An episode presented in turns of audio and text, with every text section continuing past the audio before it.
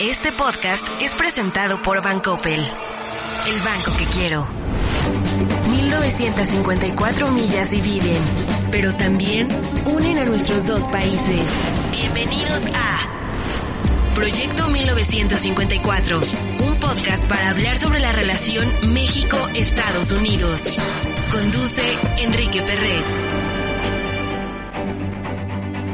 Welcome, bienvenidos to a new episode of Proyecto 1954, this podcast hosted by the U.S. Mexico Foundation. I'm Enrique Perret, head of the U.S. Mexico Foundation here in Washington.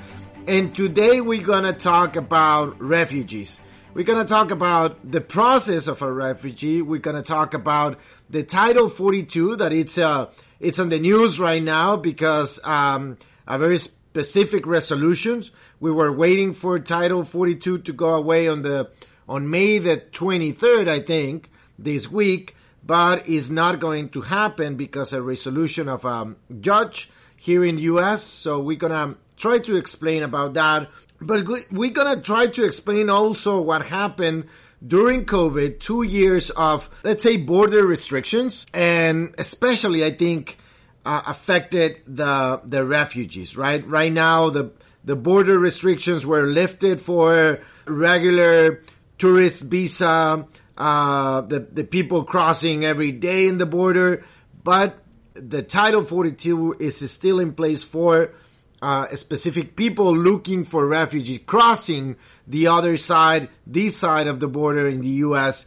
to look for refugee uh, status. So with that, we're going to start from the basics and we have here two very special guests. Rachel Schmidtke, she's uh, from Refugee um, International and she's an advocate for Latin America. I met Rachel several years ago while she was working for the Wilson uh, Mexico Institute here in Washington, and uh, she's a, a, good friend. And we we always talk about, well, migration, in this case, refugee. But uh, we also have Yael Schacher, and she's the director for the Americas at Refugee International. So they work together, and um, and I'm pretty sure they can explain much more uh, profound than uh, what I know about refugee and, and migration. Welcome, Rachel. Welcome, Jael. So let's let's start with the basics. Uh, what's the status on the refugee here in the U.S.? Right. So thanks so much for having me, uh, Enrique. And you know, we have um, in the United States we have sort of two ways you could kind of be, be a refugee uh, in the United States. You can con- you can apply uh, for refugee status overseas, um, abroad. Um, you can be referred to the U.S. Refugee Admissions Program, which is through the Resettlement Program. That's the program where the president sets the cap each year uh, allocates certain numbers of slots to different regions of the world. So Latin America doesn't tend to get that many of those slots. For example, the United States doesn't resettle many Venezuelans, for example. We, we, we don't have a lot of people coming as refugees from Venezuela through this program, but we're at historic lows for how many people are coming in through this program. Um, last year was about 11,000. This year we're looking at only around 7,000. So regardless of where the cap is, uh, you know, President Biden said 125,000 we're going to admit we we're not it's not looking like we're going to hit that cap or anywhere near close to it um, and that includes refugees from all over the world yeah tell me something because you said the president is who uh, set the cap does the congress have a, a voice on that Great question. Um, under the sort of Refugee Act of 1980, which set this system up in the United States, um, the way it works is that the president will set the cap and consult with Congress about it. So uh, every fall, there's this consultation process whereby the president talks with, with members of Congress about how the allocations and the number of, of slots that are going to be available. And then we also have, you know, the asylum system, uh, whereby under that same law that I mentioned, that 1980 law, if you come to the U.S. border uh, or you come to United States on a, another visa, like a temporary visa, and then you say, I, I don't want to go back to my home country. I'm scared. I, I want to seek asylum and refuge here. You have a process for seeking asylum once you're at the border or within the United States already. And that's the asylum system. And, you know, it's been under threat for many years. Um, you know, throughout the Trump administration, there were policies put in place to sort of uh, limit who is eligible for asylum um, to make people have to wait in Mexico um, for their asylum adjudication to be done in the United States. That was the Remain in Mexico policy that that is still up in the air with the Supreme Court. And then, of course, with Title 42, uh, which you mentioned at the at the beginning, you know, this policy essentially, um, when COVID started, um, it was sort of a public health order that was put in place that essentially closed the border down to asylum seekers, both at both asylum seekers coming to the port of entry or who had crossed between ports of entry. Um, and basically said if you cross between a port of entry, you were going to be expelled um, uh, without any screening or any um, sort of screening under our immigration laws, like a fear screening that you might have. Uh, you might be expelled to Mexico if you were Mexican or from one of the Northern Triangle countries of Central America. Uh, but if you were from a place like Haiti, you might be just sent directly to your home country um, under this policy. You know, uh, and I'm happy to, to update you as to where we are on this if you'd like. I, I have too many questions already. So the the remain in Mexico and the Title 42. I think, um, I mean, the way in which both work looks like the same, but it's different, right? Remain in Mexico, I believe even the Mexican government accept that, right? So you cross the border, you apply uh, for the asylum, but then you need to wait in the Mexican side for the process to, to run. Let's say three, four, five months but the people already apply and they are waiting for a resolution. On Title 42, you cannot go and apply. 22 like gives no access to the asylum system whereas remain in mexico you're sort of in the system and you're waiting uh, just as you said so it's a different it's a they're different forms of changing how we deal with asylum in the united states right um, but but but really the, the what's what's sort of important about Title 42 is that it really is, it's a public health law. It's basically saying when this, when this law is in effect, when this ruling is in effect, when this policy is in effect, supersedes all immigration law. So essentially, you know, you have no access to the, all the, to the, to the type of immigration policies that are available to people in the Remain in Mexico program, because th- that is still a policy under the immigration laws. Whereas Title 42 is not at all. And it's created a system where um, people are, and as you know, I mean, the numbers are really high in terms of how many people are crossing the border. And one of the reasons for that is um, if you were put into the usual immigration procedures and you were caught and you weren't seeking asylum, you would be deported and there would be a consequence for that or you, you know, you can't return. Whereas under this policy, people are just being sent to Mexico and coming back again and again. There's a lot of recidivism. Um, and then again, there are many asylum seekers who are essentially, especially, you know, Haitians who are worried that they're going to be expelled to Haiti and they don't want to go back there right now. They're just waiting on the Mexican side in northern Mexico um, in, in conditions that are really, really appalling and, and worrisome. And so they're just, so it, it leaves people either coming back again and again, or if asylum seekers are, are, are just sort of stuck uh, yeah. waiting in Mexico um, uh, in, in, in, conditions that are, are really dire. Rachel, you were in, in, in the Mexican border, in the U.S. Mexico border very recently. Sometimes these numbers are, are very tricky, as Yael said. Uh, yesterday I was watching the news and they were saying 18,000 immigrants are crossing the border each day. Probably there, there is repetition, right? Um, I mean, and they're talking about 70 or 80,000 people waiting in the Mexican border for the Title 20, uh, 42 to go away and then to just cross and show up, let's say, and to apply. I mean, what did you see in the border uh, on on all this? Yeah, so I was actually with Yael on the border, so she can oh, talk about this okay. too. But yes, it was. I have to say, and I, I, work as Enrique, as you know, like in Mexico and many other countries in Latin America, and I, I think what we saw on the border is some of the worst that I've seen throughout the region in terms of, I think, the um, treatment of people and the desperation that they're facing. I mean, we saw thousands of people in Reynosa, for example, or in Piedras Negras, who are have the people in Piedras Negras, for, for example, have been there for some of them almost two years. We saw several cases of people being separated from their family, where a family member had crossed into the United States. One man had a baby who was born in the U.S. that he still hasn't met.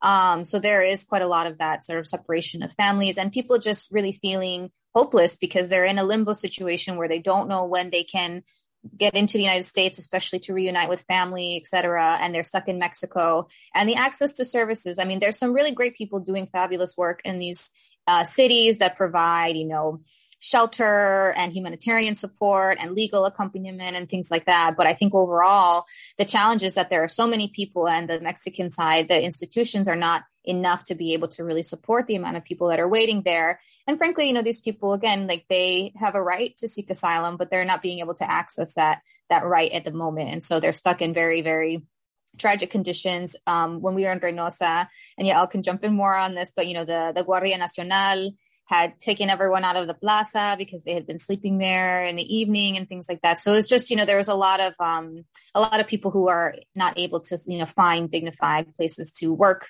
live, sleep, etc., because of um, the, the, the, sheer number of people and, and just the situation of the lack of institutional support in northern Mexico. Rachel, when you said they have the right, uh, by law, there are some uh, you know, very well established situation in which one person can apply for the for the asylum or, or refugee. What are those situations? So Yael, please compliment me because Yael is the historian here on asylum. But basically, if you can prove that you have had, if you have fear of returning to your country because you have been persecuted because of your race, religion, political affiliation, or you belong to like a specific social group, for example. So what we see, for example, in the case of many Central Americans is that they may have been threatened by gang violence or things like that. And so they're targeted because of maybe where they live in the country. If they're in a, you know, a Barrio 18 area or a Mara Salvatrucha area or something, you know, they could be targeted because they live there. Um, etc. So it really is, but basically what it is is that you have to be able to prove that you are have a fear of returning to your country, and each country is different, right? So in Mexico, there's a little uh, Mexico is party to the Cartagena Declaration, and so that is a broader definition of refugee status. So, for example, if you go to Tapachula and you apply, and you are one of the countries that Mexico designates as a Cartagena country, if the country conditions in your home country have like a seriously disturbed public order, for example, you can receive refugee status just based on what's going on in the whole country rather than based on your individual case. So every every country is different. And Yael, please jump in for the US stuff because you're more well versed in that. Yael, how how easy or how hard is nowadays to comply with that? Or to, you know, to prove that you are afraid to return to your country because political persecution. How easy is to comply with that in the US right now? Thanks. Yeah, no. So it is. It is. It is hard. Uh, asylum is not an easy status to win. It's especially not an easy status to win if you don't have a lawyer to represent you, because it's a kind of complicated standard, as Rachel has laid out, and the standard of proof is is quite high, and the the, the individual targeting is quite high. Um, during the Trump administration, there was also um, a lot of um, um, restrictions on eligibility in the sense that Rachel mentioned there's this one part of the asylum definition called, um, you know, if you've been persecuted based on a particular social group. And previous precedent had been that you know women who are domestic violence survivors, for example, um, could qualify um, for that if they've had certain evidence to prove how they fit that designation, or gang people who were targeted by gangs from particular areas, and they could prove that the government was not willing to able to protect them, was not protecting them. They could qualify under that designation. The Trump administration made that very very difficult. Said, know, no, gang and domestic violence or gender based violence, those are not going to help you qualify for asylum. Though the Biden administration rolled back those restrictions and has removed them, but hasn't actually provided concrete guidance yet on how to evaluate. So there's still a lot of confusion, a lot of differences depending on where you apply in the country, depending on which judge listens to your case, depending on whether or not you have a lawyer. I mean, so it's like there are a lot of factors which make it quite complicated.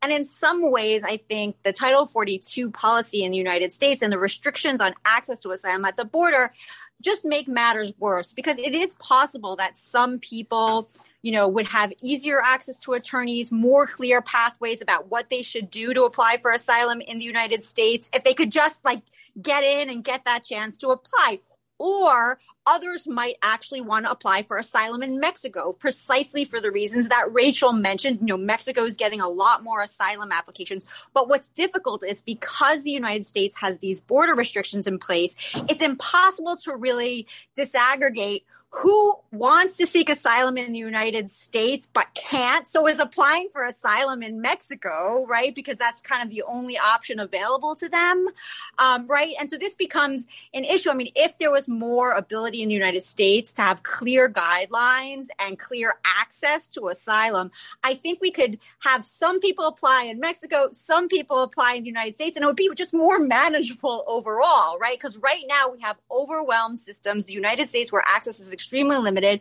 Mexico completely overwhelmed with applications. Some of those people might have a better way of applying in the United States. So we have a system that's not really working cooperatively in the best way uh, between the two countries, I think. We were talking about the, the in the Mexican case uh, six seven years ago. The number of ap- applicants were like two thousand, uh, just a ball number. But Right now, I think it's something around 130,000 applicants. So, um, but let, let me let me ask you something.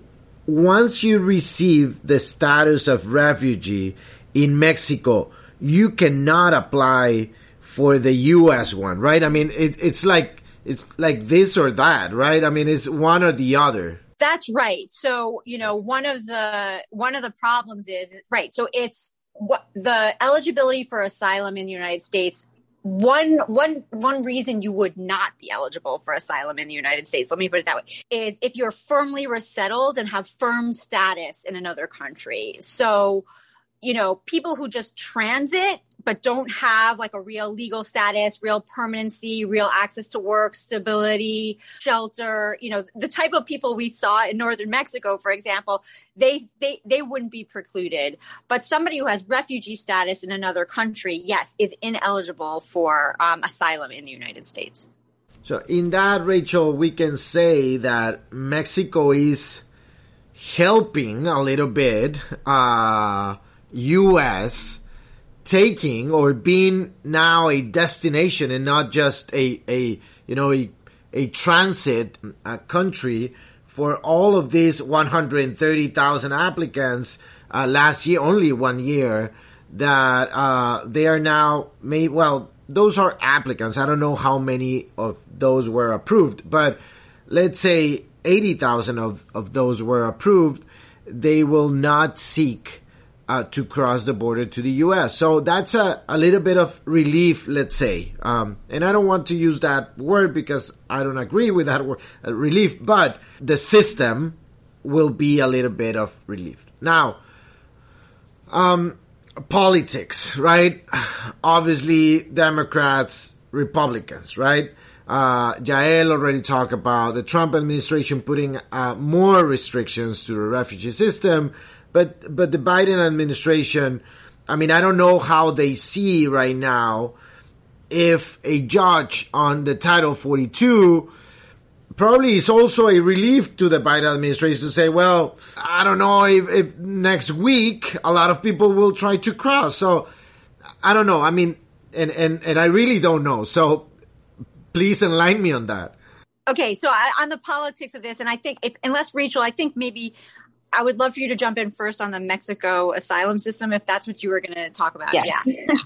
Yeah, so I just wanted to jump in first on like the you're right, Enrique. It's been like an exponential number of claims in the last few years. When I started doing work on Mexican asylum policy back in like 2017, 2018, you know, the no, the numbers of people applying was was growing, but it was nothing compared to what we're seeing now. For the first time in Mexican history, the numbers have surpassed 100,000. So um, I think in in a sense you know, Mexico is becoming a destination country. And there are people who do want to stay in Mexico, who see a future in Mexico because it is easier to gain refugee status. The system itself in Mexico is more generous than the United States system, at least on paper. I think the challenge is, is that the Mexican, because it's pretty new in Mexico, this whole idea of Mexico being a destination country rather than a transit country. I think the systems beyond just the asylum system also need como reforzando, right? Because, um, you know, there's, there's, there's much more than just getting the refugee status. There's also, can you get a job? Are you able to live safely where you are? Um, do you have access to the proper documentation, et cetera? So I do think in a sense that in Mexico, there's a lot of potential, but I think more needs to be done to invest in the Mexican system. And then I think that gets to your second point that I'm sure Yael is going to jump in on, but of more about like responsibility sharing. So, you know, Mexico can and, and should take more or more asylum seekers and refugees. And there is the capability if the Mexican federal government can allocate the sufficient resources to things like La Comar, um, El INAMI, making sure that those systems are good. But that doesn't preclude the United States from also sharing the responsibility and taking up its own or abiding by its own laws. so Yael, please jump in on that. Right. Yeah. And just to, to piggyback, I mean, I, I think, you know, the, the issue is Comar handles certain uh, asylum seekers from certain countries, as Rachel said before, differently under the Cartagena and others not. Um, asylum grant rates in Mexico are extremely low for certain nationalities like Cubans, Haitians. Um, and that means that Enrique, you know, they may not win asylum in the United States and then we'll have to come to the US. I mean, so this is very complicated. And if the US, as Rachel said, you know, said we're going to do our share not preclude people. Mexico said, okay, we'll handle what we can and then resource the system much, much better because Comar is extremely overwhelmed. As Rachel was saying, things could work out. I mean, it could be a system where we really see cooperation and sharing of the responsibility to protect by both countries. Um, and it might be more efficient, which would be wonderful. And your, so that, and that is right next, right, please, right next into your, your point about Title 42 and the politics of it, which is that yeah, so you would one would think, okay, maybe the Biden administration would be like, oh, we have such a backlog system. Like, if we could keep the border closed a little longer, like maybe we can iron out some kinks, and that will buy us some time.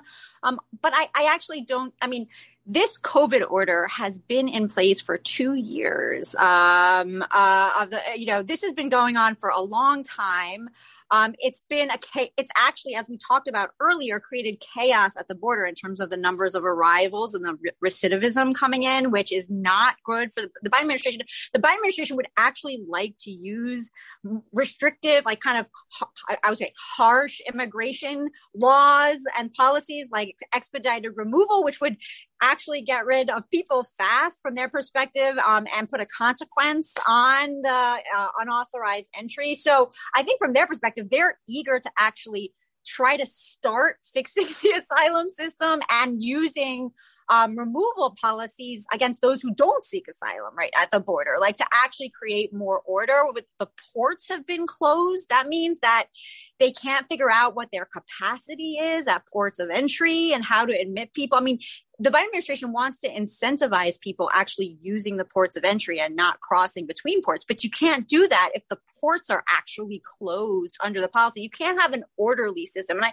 I really do think what the Biden administration wants most of all, and what any administration really wants most of all, is an orderly system at the border. They don't want a perception of chaos at the border, which is politically terrible for them, right? Like that is the big problem. So that is what I would say. And in terms of where we stand with the case, the Biden administration an hour after the decision came out, which is unusual for our Justice Department here in the United States, says we're appealing the decision by the judge. So the Biden administration's like doesn't all makes has made it seem like they are not happy with this. They have been planning to lift Title 42. Remember, the Center for Disease Control actually announced on April 1st yeah. that on May 23rd, this policy was going to lift. So for the past eight weeks, the Biden administration has actually been planning on ways to lift it, right? So again, part of the trying to create order at the border, right? And so I, I actually think the Biden, it, it can be seen as the, buying the Biden administration more time. It also can be seen as preventing members of Congress from trying to pass a law that would actually keep Title 42 in place, which was another political development that had been going on because at least you know the board the the judge has sort of kicked the can down the road a little bit so congress doesn't need to jump in um, in that regard and even some moderate democrats had been hinting that they would like to pass a law to keep the the the, the order in place so I think the Biden administration is going to, I mean, has appealed this quickly and would really like to continue planning for its reversal. Proyecto 1954, el podcast con Enrique Perret. And in the middle of this complexity, uh, you have other states like the states of Texas uh, imposing another kind of restrictions for commercial vehicles coming from Mexico because they believe uh, immigrants are coming through, you know, the trucks, uh, the commercial vehicles, and and also drugs that creates a more chaos at the border. Uh, not not only with immigrants but with with the big picture that is trade uh, between Mexico and U.S. Obviously, creating chaos for many companies. Um, but uh, you you mentioned several times, Rachel and Yael, the access to work, and I and I want to to go and maybe close the the podcast on on economics and and solutions, potential solutions. Right, we're seeing a a huge or, or high inflation both in, in Mexico and in the US.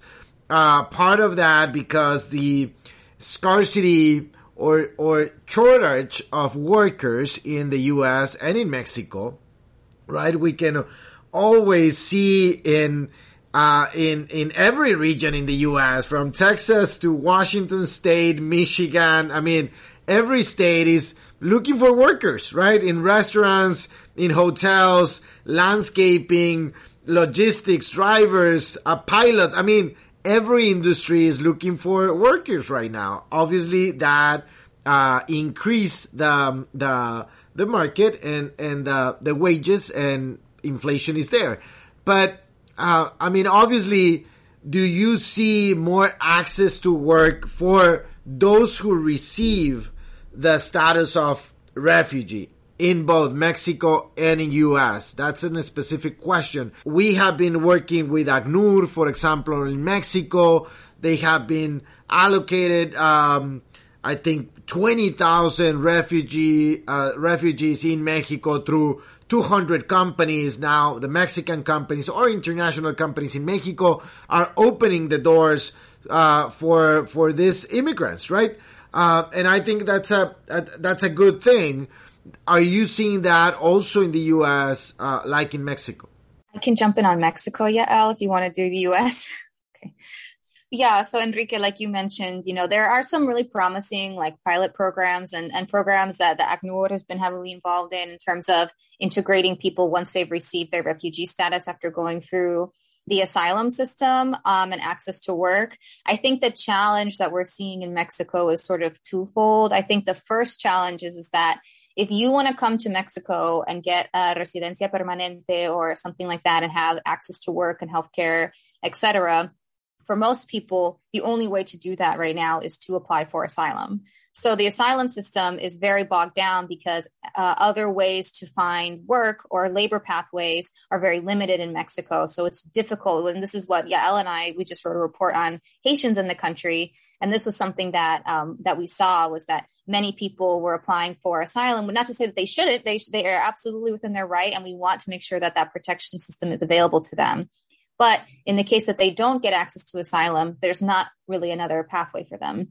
other than maybe receiving something called la tarjeta por razones humanitarias, a visa, a humanitarian visa, and that's only good for one year. So I think the first challenge is opening up more pathways for people to be able to receive documentation to get their CURP to be able to work in the country. And then I think the second challenge is, is that once they are able to get the documents and all that, that private employers recognize the documentation that many refugees or uh, residentes permanentes have, because that's another issue of people being able to have their documents recognized, get their uh, sent out their tax code um, accessible, and all of that. So we're seeing improvements. I'm so happy to hear that U.S. Mexico Foundation is working with ACNUR and that there's, you know, some developments on that on that front. But I think we've got a long way to go in Mexico. I I think we need to change the. In, in Mexico is more is more a, a cultural change uh, inside the companies. Uh, we're also working with with a, small uh, organization in Mexico City called Intrare. They they're also training some refugee. I mean, they help also ACNUR, let's say, uh, on on that front, and then to to allocate uh, some some people in different in different kind of jobs. It's smaller, let's say 100, 120 every year, but it's growing and and using more technology. I think I think we we will see a, a disruption, let's say, right? A disruption in the system to allocate people looking for jobs. Uh, I mean, the the employers and the employee or potential employee in different regions, different industries, uh, with different skill sets. I think we will see that. Uh, as we are seeing in the H-2A visas, for example, in agricultural in the U.S., we're seeing more uh, startups coming in for the compliance part or for the uh, you know, looking for the right uh, profile in Mexico to uh, to bring to the U.S. to work in specific uh, agricultural uh, truck GPS. You know, uh, so we're gonna see that that that's that's part of the solution, right, Yael? I think one solution is how to connect the need of the work, the employers, and how to connect the need of someone looking for a better life uh, that is very well connected to have on, on having a job, a, a good paid job on an industry that probably they love and they know how to do it. Right. Yeah. So the Biden administration has definitely increase the H2A, the, the, the temporary visa programs, as you mentioned. And I guess, you know, you know, Mexico has a very long history with that program. A lot of people coming from Mexico on temporary work visas, not so much other countries, right? And that's part of the challenge for the U.S. to grow those programs for northern, you know, northern Central America countries, for Haiti, for other countries where there is this need for other pathways, as Rachel was saying.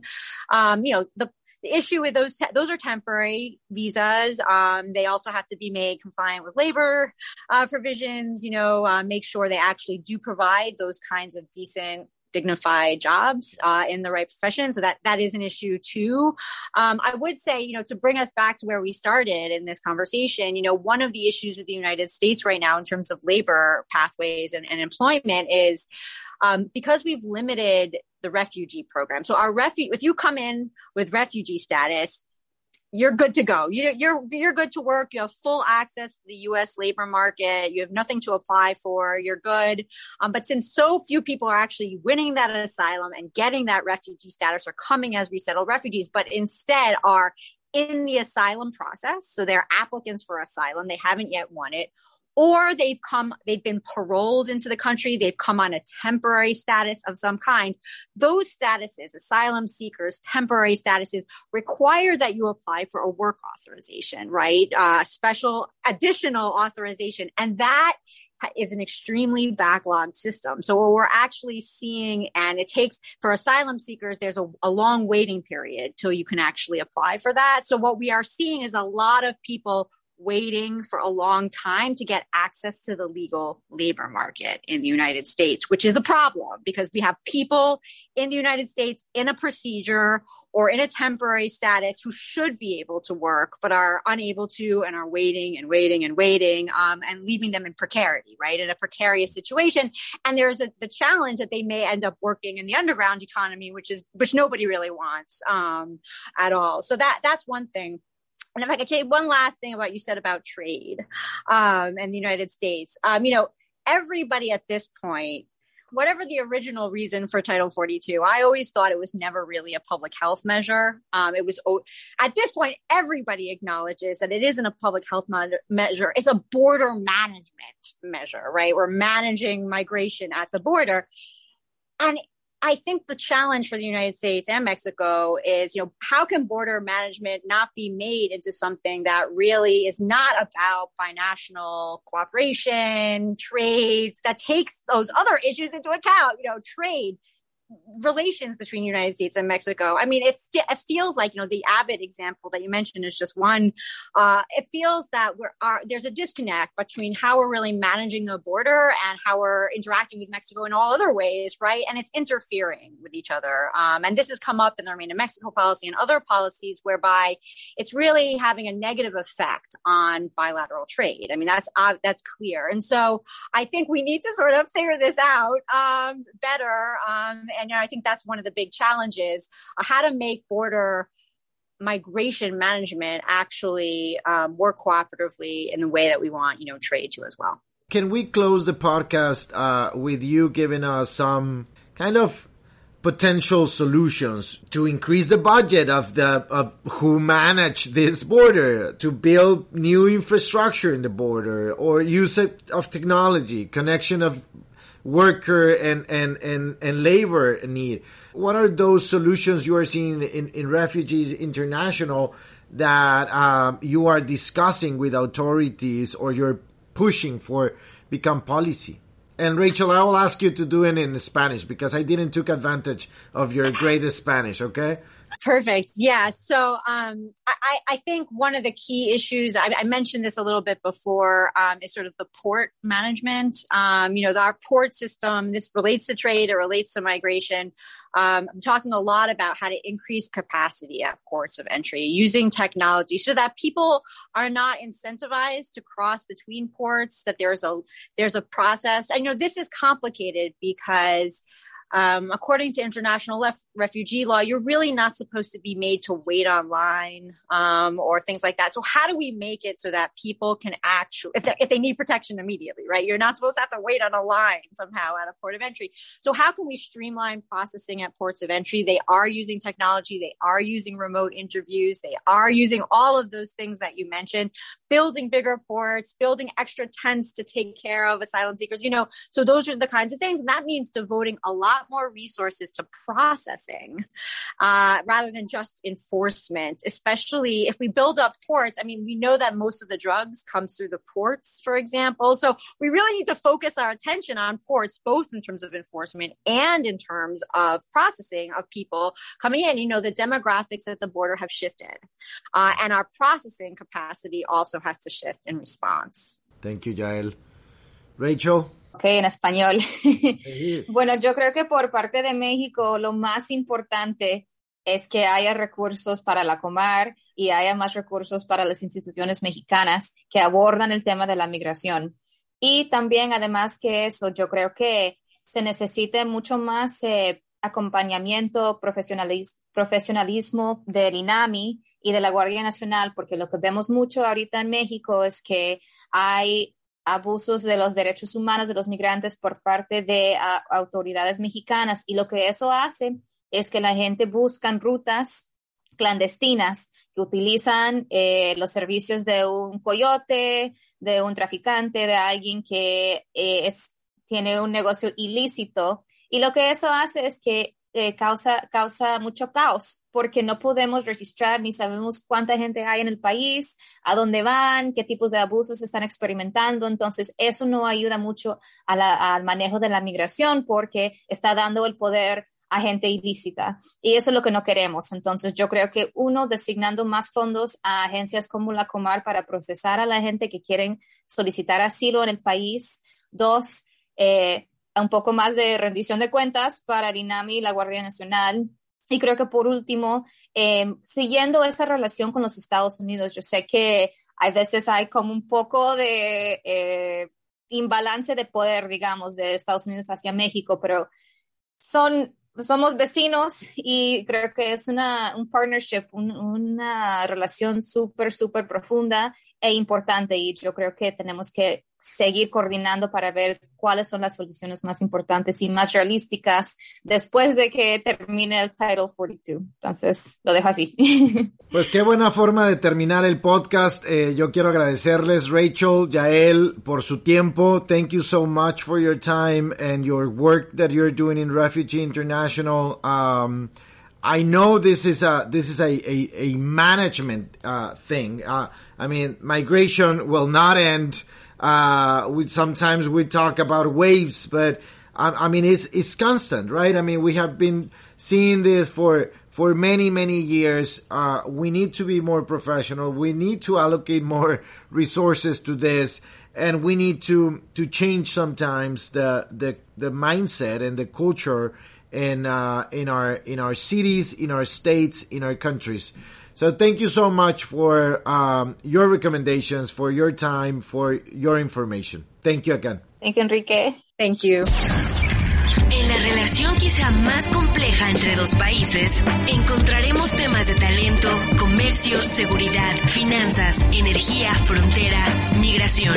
Esto es Proyecto 1954, el podcast. Este podcast fue presentado por Bancoppel el banco que quiero.